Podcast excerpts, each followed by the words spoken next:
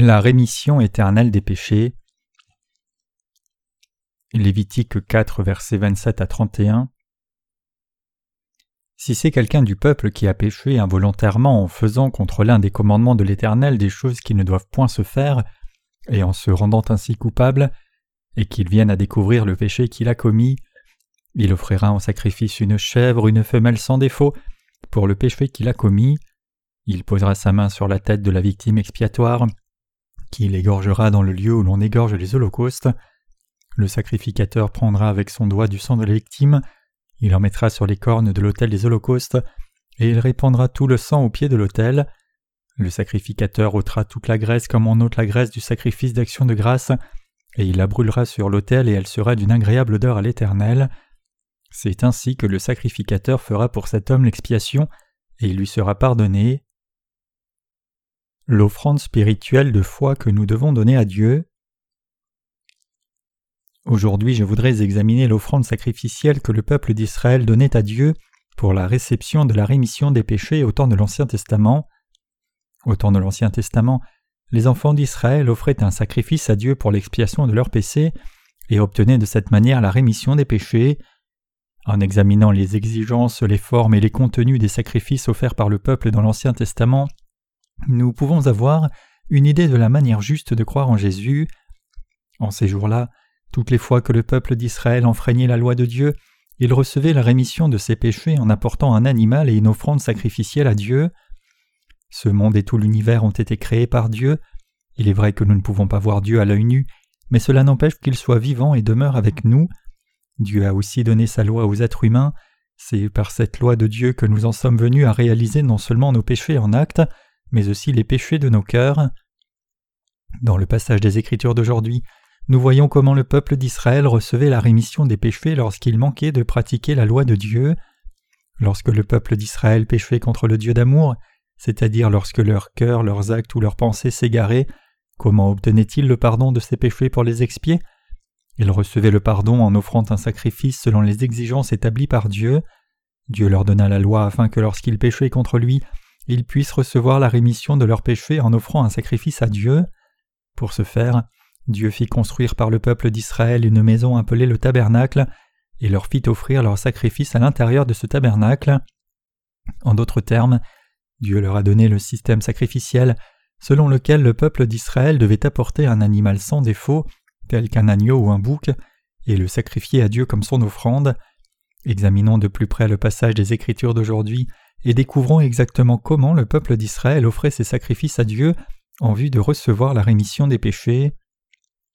Il est écrit en Lévitique 4, versets 27 à 29 Si c'est quelqu'un du peuple qui a péché involontairement, en faisant contre l'un des commandements de l'Éternel des choses qui ne doivent point se faire, et en se rendant ainsi coupable, et qu'il vienne à découvrir le péché qu'il a commis, il offrira en sacrifice une chèvre, une femelle sans défaut, pour le péché qu'il a commis, il posera sa main sur la tête de la victime expiatoire qui l'égorgera dans le lieu où l'on égorge les holocaustes.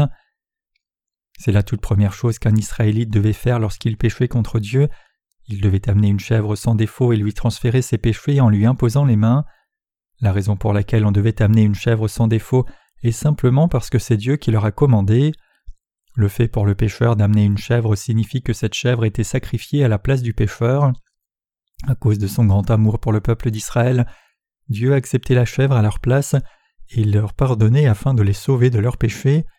Ce n'est pas parce que Dieu aimait la viande qu'il commanda aux Israélites d'amener une chèvre sans défaut.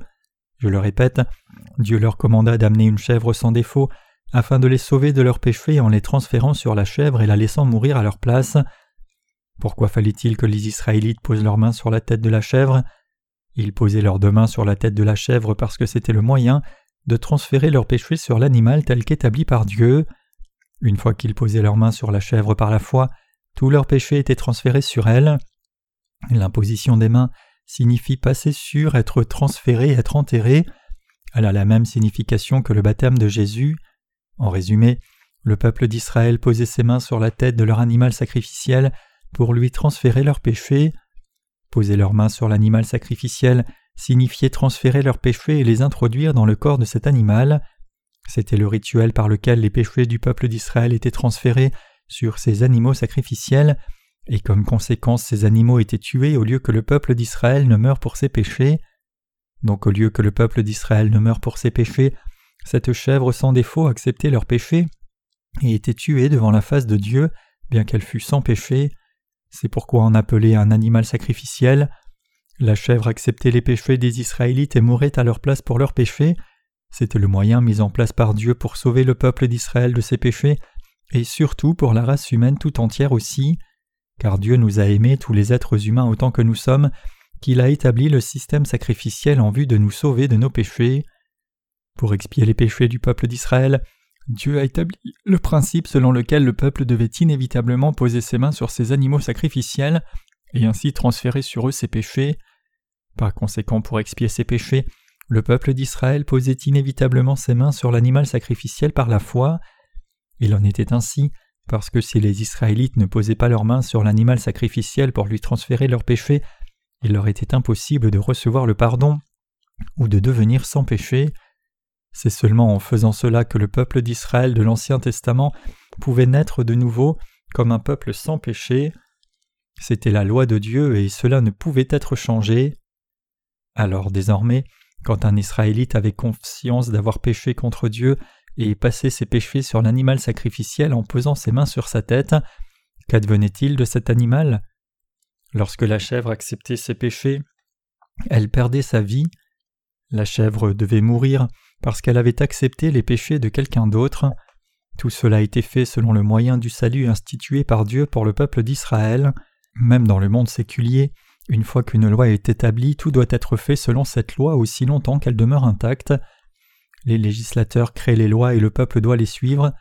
Dans la même veine, Dieu lui-même, le Créateur qui a fait toutes choses, a établi une loi de salut pour le peuple d'Israël, et lorsqu'ils passaient leurs péchés sur leur animal sacrificiel, en posant leurs mains sur sa tête et en le tuant à leur place, conformément à cette loi, Dieu les sauvait de leurs péchés. Ainsi, pour être remis de ses péchés, le peuple d'Israël passait d'abord ses péchés sur le bouc vivant, et ensuite l'égorgeait et recueillait son sang.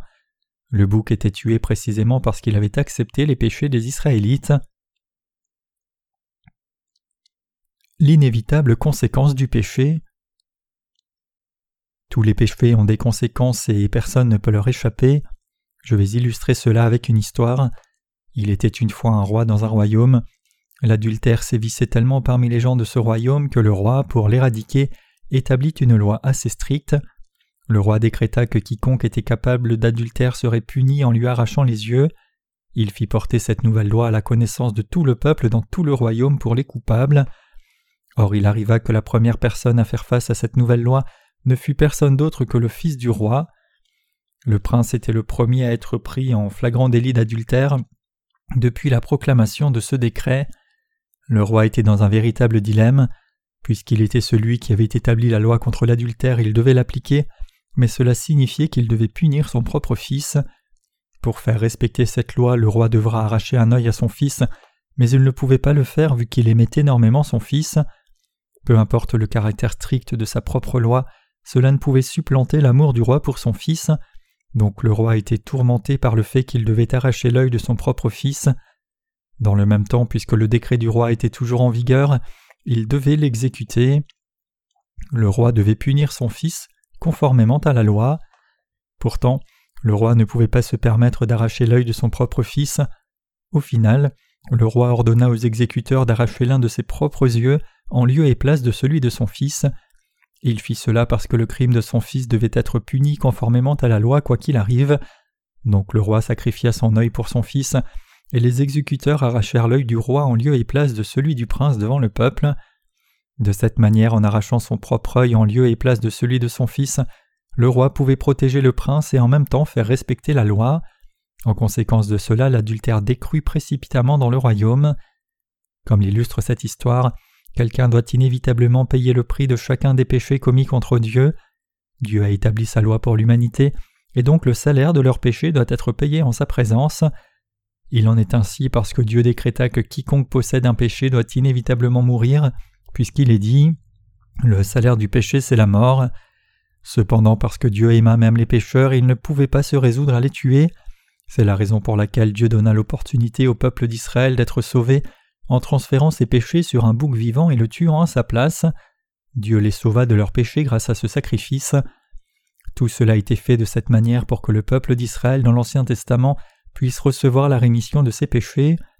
Lorsque les Israélites péchaient, ils amenaient un animal sans défaut, tel qu'un bouc, un agneau ou un taureau dans la maison de Dieu, c'est-à-dire dans le tabernacle.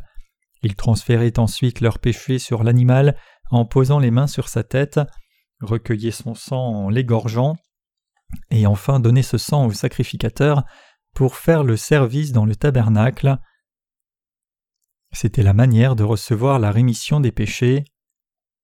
Les Israélites péchaient jour après jour, ils devaient donc offrir des sacrifices chaque jour. Lorsqu'ils péchaient le matin, ils amenaient un animal et le sacrifiaient à Dieu. Lorsqu'ils commettaient un autre péché à midi, ils apportaient un autre animal à sacrifier.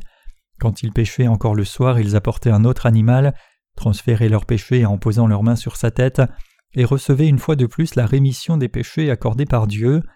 Mais ils se surprenaient à pécher encore même avant de se coucher. En principe, les Israélites devaient offrir non pas un seul, mais plusieurs boucs ou agneaux chaque jour pour être lavés de leurs péchés quotidiens. Bien que les Israélites connussent la loi de Dieu, ils ne pouvaient pas s'empêcher de pécher constamment, et donc il leur était impossible d'être sans péché. Donc Dieu établit pour eux une autre loi.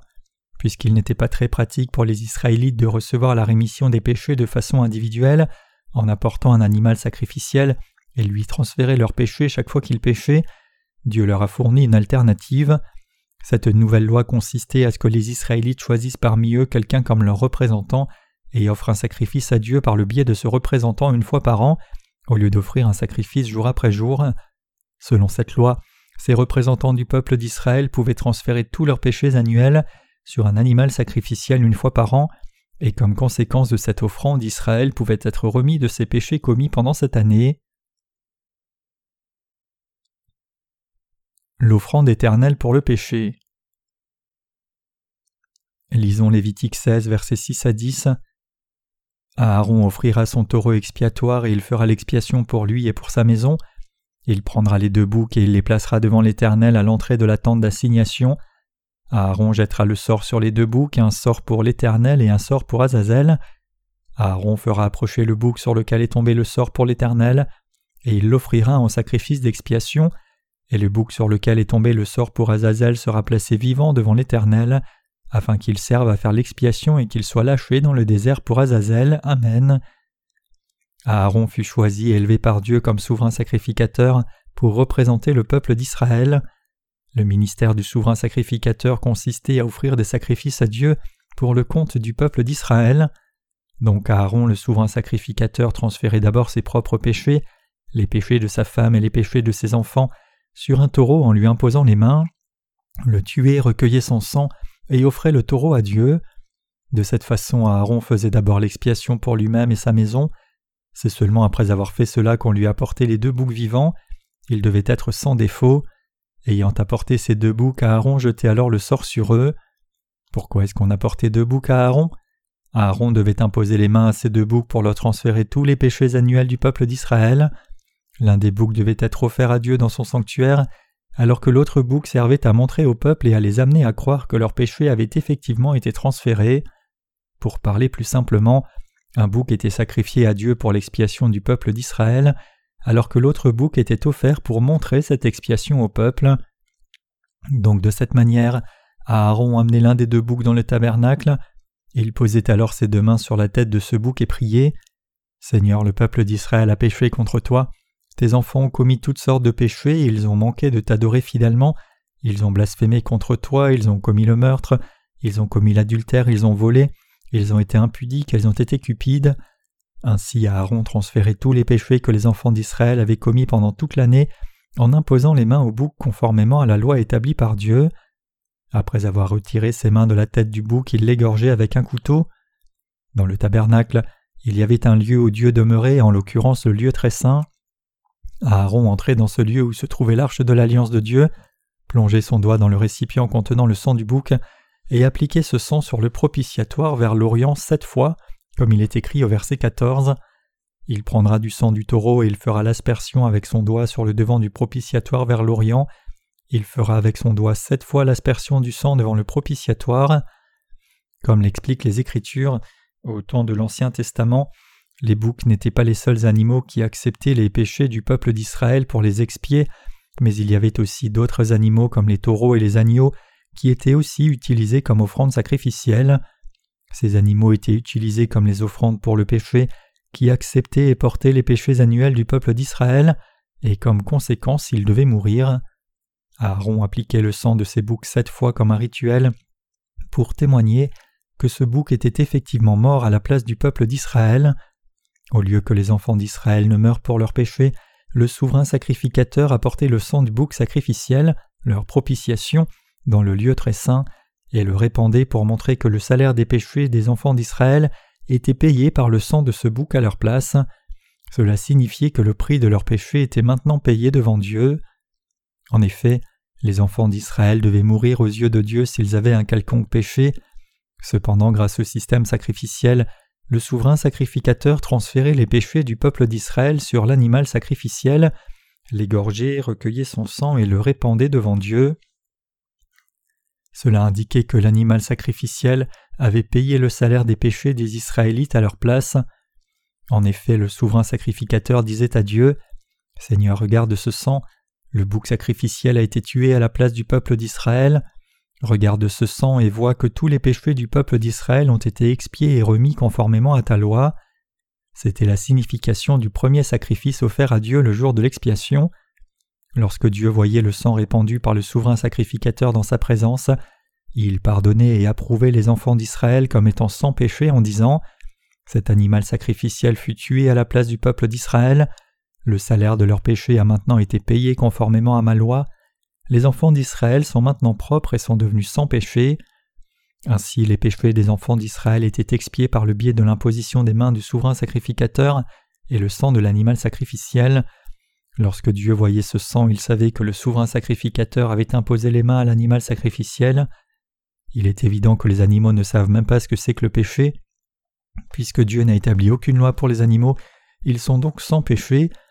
Cependant, parce que l'animal sacrificiel acceptait les péchés des Israélites, ils devaient mourir à leur place. Ainsi, lorsque Dieu voyait le sang de l'animal apporté par Aaron, il pardonnait tous les péchés annuels du peuple d'Israël.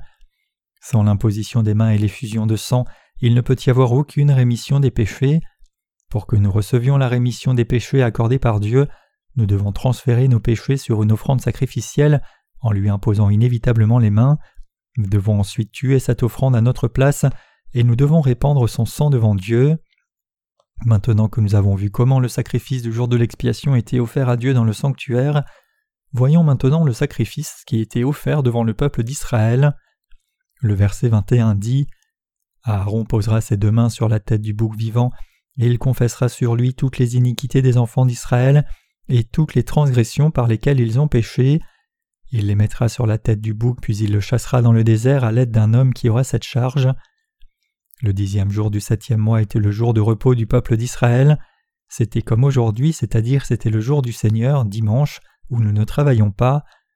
Le dixième jour du septième mois, qui était le jour de l'expiation, était le jour où le peuple d'Israël recevait la rémission de ses péchés annuels. En conséquence du sacrifice qu'offrait le souverain sacrificateur le jour de l'expiation, le peuple d'Israël était remis de ses péchés annuels, mais il fallait sept jours pour faire ce sacrifice au lieu d'un jour. Le fait que les enfants d'Israël transféraient tous leurs péchés annuels le dixième jour du septième mois n'est pas ma propre pensée, mais c'est clairement écrit dans la Bible pour que tout le monde puisse le voir. Cela se trouve dans Lévitique 16, verset 29. Lisons ensemble les versets 29 et 30. C'est ici pour vous une loi perpétuelle. Au septième mois, le dixième jour du mois, vous humilierez vos âmes, vous ne ferez aucun ouvrage, ni l'indigène, ni l'étranger qui séjourne au milieu de vous, car en ce jour on fera l'expiation pour vous afin de vous purifier, vous serez purifiés de tous vos péchés devant l'Éternel. Comme c'est clairement écrit ici, Dieu déterminera que le dixième jour du septième mois, le souverain sacrificateur ferait l'expiation pour le peuple d'Israël, c'est-à-dire que le souverain sacrificateur les purifierait et les rendrait sans péché en imposant les mains à l'animal sacrificiel et transférant sur lui leurs péchés, afin qu'ils soient purs devant Dieu. Pour nous rappeler que tout cela fut institué par Dieu lui-même, retournons au verset précédent. Aaron posera ses deux mains sur la tête du bouc vivant, et il confessera sur lui toutes les iniquités des enfants d'Israël, et toutes les transgressions par lesquelles ils ont péché, et il les mettra sur la tête du bouc. Lévitique 16, verset 21. Il est très important pour nous de prêter une attention particulière à ce passage, dans lequel Dieu commanda à Aaron de confesser tous les péchés des enfants d'Israël et les mettre sur la tête du bouc. Lorsque le souverain sacrificateur posait ses mains sur la tête du bouc vivant, tous les péchés annuels du peuple d'Israël étaient transférés sur ce bouc. Ceci n'est pas ma propre affirmation ou celle de notre Église, mais c'est ce que la Bible dit. Lorsqu'Aaron posait ses mains sur le bouc sacrificiel, tous les péchés annuels des enfants d'Israël passaient sur le bouc, comme le dit la Bible, il les mettra sur la tête du bouc. Les péchés des enfants d'Israël étaient transférés sur le bouc parce que c'est ce que Dieu avait planifié. Ainsi les péchés du peuple d'Israël étaient transférés sur la tête du bouc sacrificiel par le biais des mains d'Aaron lorsqu'il les posait sur la tête du bouc pour leur compte et confessait leurs péchés en disant Seigneur, les enfants d'Israël ont péché, ils ont commis le meurtre, ils ont commis l'adultère, ils ont volé, ils ont convoité, ils ont commis l'idolâtrie devant toi. Voilà pourquoi l'imposition des mains signifie passer sur, être transféré et être enlevé et introduit ailleurs. Ainsi, une fois que tous les péchés des enfants d'Israël étaient transférés sur le bouc sacrificiel, il était chassé dans le désert aride et était abandonné. Pour le peuple d'Israël, le fait que tous leurs péchés soient transférés sur le bouc pour Azazel et qu'ils soient conduits loin dans le désert et y soient abandonnés signifiait qu'ils étaient débarrassés de leurs péchés, puisque le bouc pour Azazel les avait emportés. Cela accomplissait la parole de Dieu qui dit Le salaire du péché, c'est la mort. Pendant que tout le peuple d'Israël regardait, petit comme grand, le souverain sacrificateur passait leurs péchés sur le bouc pour Azazel, en posant ses mains sur sa tête, et ensuite l'un des Israélites le conduisait dans le désert. Ceux qui étaient trop petits de taille ne pouvaient probablement pas bien voir, contrairement aux plus grands. Voyez-vous maintenant que les péchés sont transférés par l'imposition des mains? Les gens de l'Ancien Testament recevaient la rémission des péchés de cette manière. Au regard de toutes ces vérités, comment pouvons-nous recevoir la rémission des péchés dans ce temps présent? Tous ceux qui vivent dans ce temps présent, c'est-à-dire dans ce temps du Nouveau Testament, ne peuvent recevoir la rémission des péchés qu'en croyant en Jésus seul. Lorsque nous regardons Matthieu 1 verset 21, nous voyons que Dieu le Père envoya son Fils sur cette terre pour effacer tous nos péchés, il envoya son Fils sur cette terre par le corps de la Vierge Marie. Le fait que Jésus fut conçu par une vierge avait déjà été prophétisé par Dieu au travers de ses serviteurs. Cela est clairement dit en Ésaïe 7, verset 14. C'est pourquoi le Seigneur lui-même vous donnera un signe. Voici la jeune fille deviendra enceinte, elle enfantera un fils et tu lui donneras le nom d'Emmanuel. Dieu dit ici qu'il nous donnerait un signe pour indiquer le salut à venir de chacun dans ce monde. Ce signe était qu'une vierge concevrait le Fils de Dieu, et que ce Fils de Dieu deviendrait le Sauveur sur cette terre. Dieu a clairement dit cela par le biais de son serviteur le prophète Ésaïe, il y a environ 2700 ans, nous promettant J'enverrai mon Fils afin que je puisse sauver tout le monde entier, je vous enverrai le Sauveur qui naîtra dans ce monde d'une vierge, je vous sauverai tous par ce Fils. Comme Dieu l'a promis, Jésus est effectivement venu sur cette terre il y a environ 1900 ans, la date de naissance de Jésus marque l'an 1 après Jésus-Christ. Le calendrier que tout le monde utilise de nos jours, c'est-à-dire le calendrier grégorien, est basé sur la date de naissance de Jésus. Tout est accompli selon la parole de promesse de Dieu. J'ai mentionné un peu plus haut qu'on donnait une offrande sacrificielle et qu'elle devait être une offrande sans défaut. Mais y a-t-il quelqu'un qui soit sans défaut? Non, il n'y en a pas. Cela signifie alors qu'aucun être humain ne peut sauver un autre être humain et c'est précisément la raison pour laquelle Dieu envoya son Fils sur cette terre, lui fit accepter nos péchés et mourir à notre place, et nous rendit ainsi sans péché. Voici comment Dieu nous a sauvés. Aucun être humain ne peut sauver un autre être humain, donc Dieu promit que Jésus porterait les péchés de l'humanité, mourrait à notre place, ressusciterait des morts et ainsi nous sauverait. Lisons Matthieu 3, versets 13 à 17.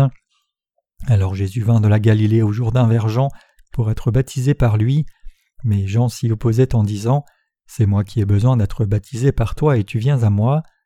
Jésus lui répondit Laisse faire maintenant car il est convenable que nous accomplissions ainsi tout ce qui est juste. Et Jean ne lui résista plus. Dès que Jésus eut été baptisé, il sortit de l'eau, et voici les cieux s'ouvrirent, et il vit l'Esprit de Dieu descendre comme une colombe et venir sur lui.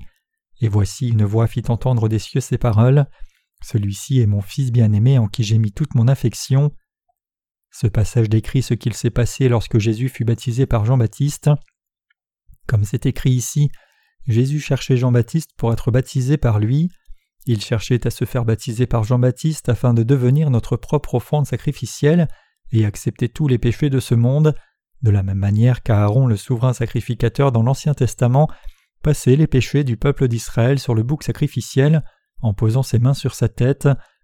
Quelle est l'importance de la relation entre Jean-Baptiste et Jésus? Par ailleurs, quel est le rôle de Jean-Baptiste? Jean-Baptiste était le représentant de toute l'humanité, et Jésus était la propitiation pour la race humaine tout entière dans ce monde. En d'autres termes, Jésus devait devenir l'offrande sacrificielle pour nos péchés. C'est la raison pour laquelle il cherchait à se faire baptiser par Jean-Baptiste et par personne d'autre. Quelle est la signification du baptême alors? Le mot baptême signifie être purifié, être enseveli, être transféré ou passer sûr. Sa signification est la même que celle de l'imposition des mains de l'Ancien Testament. En d'autres termes, le fait que Jésus soit baptisé signifie que nos péchés ont été passés sur lui, transférés, ensevelis et lavés. De la même manière que l'eau est utilisée pour laver quelque chose, le baptême de Jésus implique que les péchés de l'humanité ont été effectivement lavés. Alors de qui sont les péchés qui ont été lavés lorsque Jean-Baptiste baptisa Jésus? Ce baptême a lavé les péchés de tous ceux qui croient réellement en Jésus. C'est de cette manière que nos péchés ont été passés sur Jésus. C'est par son baptême que les péchés de l'humanité ont été transférés sur Jésus et introduits dans son corps de sacrifice, et c'est parce que Jésus fut baptisé en acceptant tous les péchés de l'humanité qu'il fut tué, c'est pour cette raison que Jésus chercha à se faire baptiser par Jean-Baptiste. Il est écrit en Matthieu 3 verset 14-15 Mais Jean s'y opposait en disant C'est moi qui ai besoin d'être baptisé par toi et tu viens à moi. Jésus lui répondit Laisse faire maintenant, car il est convenable que nous accomplissions ainsi tout ce qui est juste. Jésus dit cela parce qu'il était Dieu lui-même, alors que Jean-Baptiste était le représentant de l'humanité. Quelles que soient les vertus du représentant de l'humanité, il n'en demeure pas moins qu'il soit inférieur à Dieu. Cependant Jésus, le Fils de Dieu, accepta tous nos péchés en étant baptisé par Jean-Baptiste à l'aide de l'imposition des mains.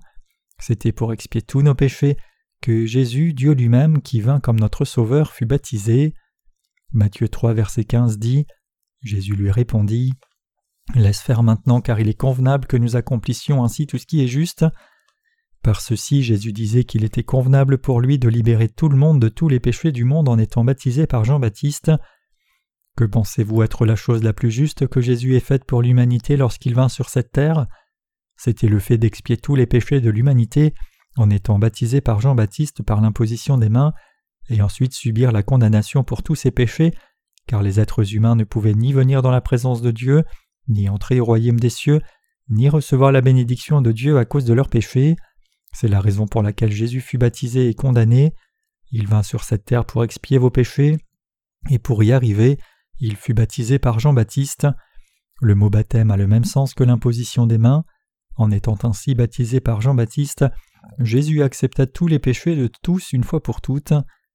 Au verset 16, il est dit Dès que Jésus eut été baptisé, il sortit de l'eau. À travers ce baptême reçu de Jean-Baptiste, Jésus accepta tous les péchés de la race humaine tout entière vivant dans ce monde, chacun des péchés jamais commis par chacun des êtres humains jusqu'au jour de leur mort, qu'il les ait commis en pensée, dans le cœur ou dans les actes. Au temps de l'Ancien Testament, le salut était obtenu à travers le bouc pour Azazel. De même, dans ce temps présent, nous les pécheurs sommes sauvés par Jésus, c'est la raison pour laquelle Jésus fut baptisé par Jean-Baptiste. Lorsque Jésus fut ainsi baptisé par Jean-Baptiste, tous les péchés de l'humanité, chacun des péchés de tous ceux qui vivent sur cette planète Terre, furent transférés sur Jésus. Alors que personne ne connaît la fin de ce monde, tous les péchés qui seront commis jusqu'à la fin de ce monde furent transférés sur Jésus lorsqu'il fut baptisé par Jean-Baptiste. Tous les péchés commis par les êtres humains depuis le jour de leur naissance jusqu'à ce jour ont été passés sur Jésus à ce moment-là. Si vous n'avez pas connu Dieu jusqu'à présent, cela est aussi un péché, mais ce péché a aussi été transféré sur Jésus, de même que tous les autres péchés que vous avez commis, et cela indépendamment du fait qu'ils soient commis intentionnellement ou par mégarde, avec vos pensées ou dans vos actes. Alors avons-nous encore des péchés ou n'en avons-nous pas? Nous n'avons plus de péchés. C'était pour porter les péchés du monde que Jésus est venu sur cette terre, et conformément à la volonté de Dieu, Jésus porta tous nos péchés. C'est cela la vérité. Jésus porta tous mes péchés lors de son baptême, et il ne porta pas seulement mes péchés, mais aussi tous les péchés de tout le monde à ce moment-là. Dieu est saint, Dieu est juste, et Dieu nous aime tous. Les êtres humains ont été créés à l'image de Dieu. Dieu dit Je suis l'alpha et l'oméga. Il a aussi dit Je suis le commencement et la fin. Dieu est le Créateur qui a créé ce monde au commencement, et sa souveraineté gouverne toutes choses jusqu'à la fin. Dieu est vivant à jamais. Connaissez-vous les éphémères? Les éphémères sont des insectes nommés de la sorte parce que leur durée de vie est d'un jour. Comme ils ne vivent qu'un seul jour, leur vie entière ne dure que vingt-quatre heures. Par contre, Dieu vit pour toujours. Il peut donc faire des choses éternelles une fois pour toutes. Il peut porter les péchés de ceux qui sont morts depuis longtemps. Il peut aussi porter les péchés présents et futurs de tous les humains. Dieu peut transcender le temps et l'espace. Il n'est jamais restreint par aucune contrainte liée au temps et à l'espace. Dieu est omnipotent. C'est pourquoi lorsque Dieu vint sur cette terre, il pouvait porter en une seule fois tous les péchés de ceux qui sont morts depuis longtemps, ainsi que tous les péchés de ceux qui sont encore vivants. Dieu sait également quand cette terre passera. Nous sommes tous sous la souveraineté de Dieu. Jésus pouvait porter tous les péchés de l'humanité une fois pour toutes parce qu'il est Dieu lui-même. C'est pourquoi Jésus vécut sur cette terre seulement trente-trois ans. Jusqu'à ce qu'il ait trente ans, il fut élevé dans une famille ordinaire et vécut une vie ordinaire. Pourquoi Jésus fut-il baptisé précisément à l'âge de trente ans? Pourquoi Jésus reçut-il le baptême par lequel il porta tous les péchés des personnes vivant dans ce monde lorsqu'il eut trente ans? Il y avait une raison à cela. Au temps de l'Ancien Testament, le fils d'Aaron, le souverain sacrificateur, pouvait lui succéder comme représentant du peuple d'Israël lorsqu'il atteignait trente ans. De même Jésus pouvait accepter tous les péchés de l'humanité en tant que sauveur seulement après qu'il ait eu trente ans. Au temps de l'Ancien Testament, la rémission des péchés était reçue en les transférant sur un animal sacrificiel, mais au temps du Nouveau Testament Jésus accepta nos péchés sur son propre corps.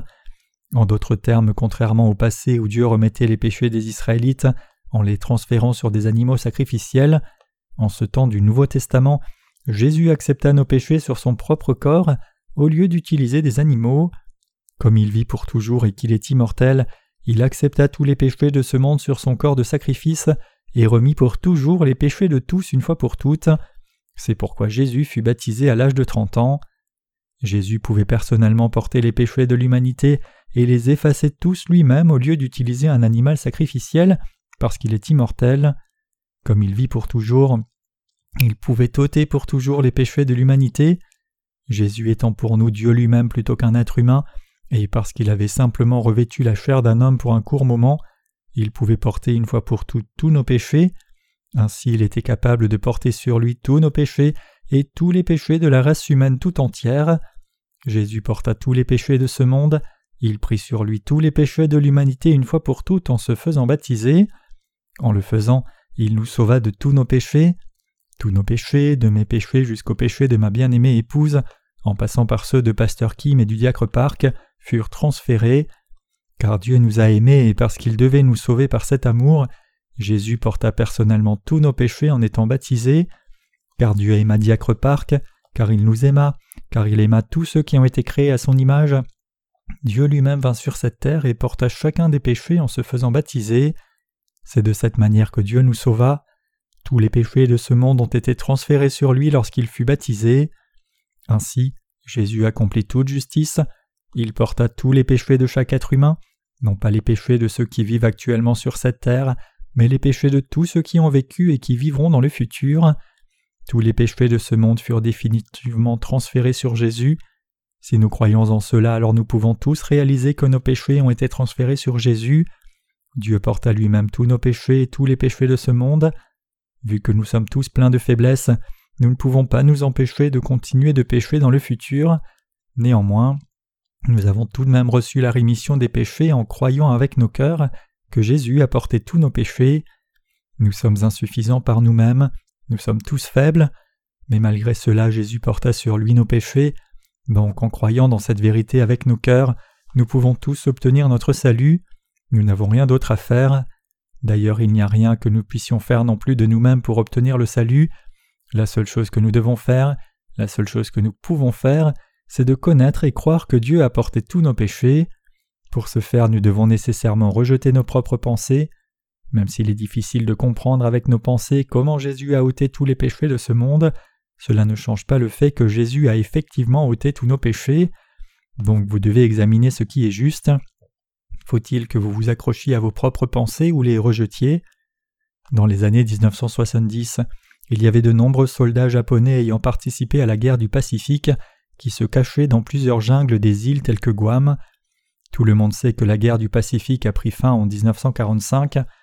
Cependant, ces soldats japonais restèrent sur les lieux et se cachèrent pendant des décennies, pensant qu'ils étaient toujours en guerre. En fait, il y avait longtemps que la guerre avait pris fin. De la même manière que la guerre du Pacifique prit fin en 1945, les péchés du monde ont aussi été transférés. Les péchés de ce monde ont déjà pris fin. Ils ont déjà au passé été transférés sur Jésus il y a de cela 1900 ans, de même que la guerre du Pacifique prit fin depuis longtemps. Qu'en est-il de vos péchés alors? N'ont-ils pas également été transférés sur Jésus? Ou sont toujours avec vous? Ils ont pris fin depuis 1900 ans. Il est extrêmement important que vous sachiez clairement que vos péchés ont été transférés sur Jésus. Je ne vous demande pas d'y croire aveuglement, mais plutôt de bien comprendre d'abord. Le lendemain, il vit Jésus venant à lui et il dit Voici l'agneau de Dieu qui ôte le péché du monde. En ce moment-là, Jésus avait déjà accepté tous les péchés de ce monde et il alla à la croix avec ses péchés. Le fait que Jésus ait ôté les péchés du monde signifie qu'il a ôté chacun des péchés du monde, grand comme petit, y compris les douze péchés que chacun a hérités depuis le ventre de sa mère. L'agneau de Dieu fait référence à l'agneau sacrificiel de l'Ancien Testament et au même moment à Jésus. Jésus a, comme en témoigne Jean-Baptiste, Voici l'agneau de Dieu qui ôte le péché du monde, effectivement ôté les péchés du monde.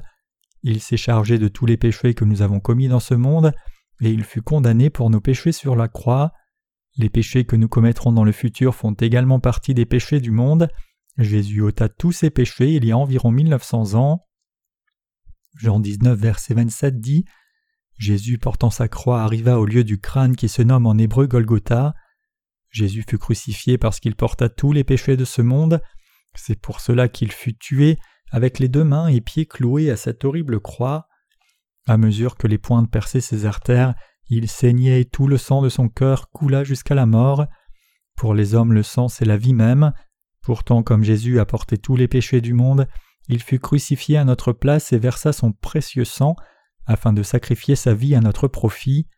C'est pour tous nos péchés que Jésus fut crucifié. Au temps de l'Ancien Testament, une fois que l'animal sacrificiel tel qu'un bouc ou un agneau acceptait les péchés du peuple d'Israël par l'imposition des mains, il devait être tué et verser son sang.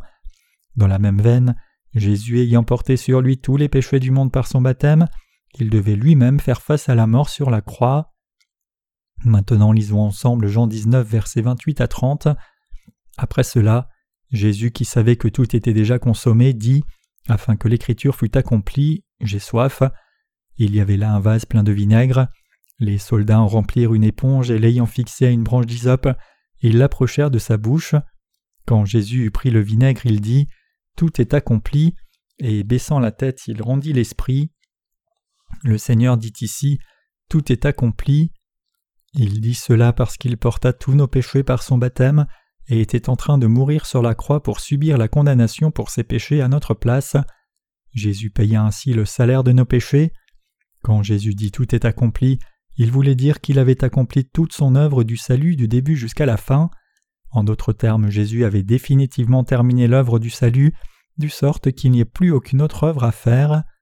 Prenons Hébreu chapitre 10 et lisons le verset 9 à 12. Il dit ensuite Voici je viens pour faire ta volonté. Il abolit ainsi la première chose pour établir la seconde. C'est en vertu de cette volonté que nous sommes sanctifiés par l'offrande du corps de Jésus-Christ une fois pour toutes, et tandis que tout sacrificateur fait chaque jour le service et offre les mêmes sacrifices, qui ne peuvent jamais ôter les péchés, lui, après avoir offert un seul sacrifice pour les péchés, s'est assis pour toujours à la droite de Dieu, attendant que ses ennemis soient devenus son marchepied.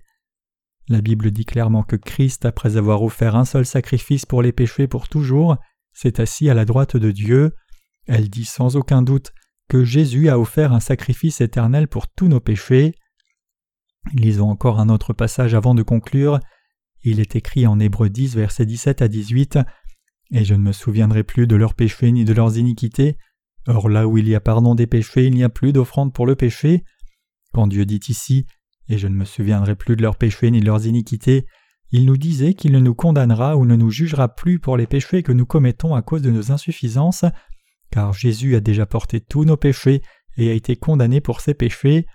La Bible dit également Or là où il y a pardon des péchés, il n'y a plus d'offrande pour le péché.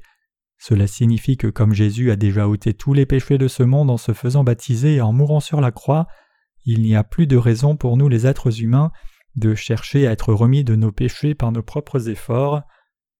C'est ce que Jésus a fait pour nous, il est notre Sauveur, il a complètement accompli notre salut en tant que notre Sauveur.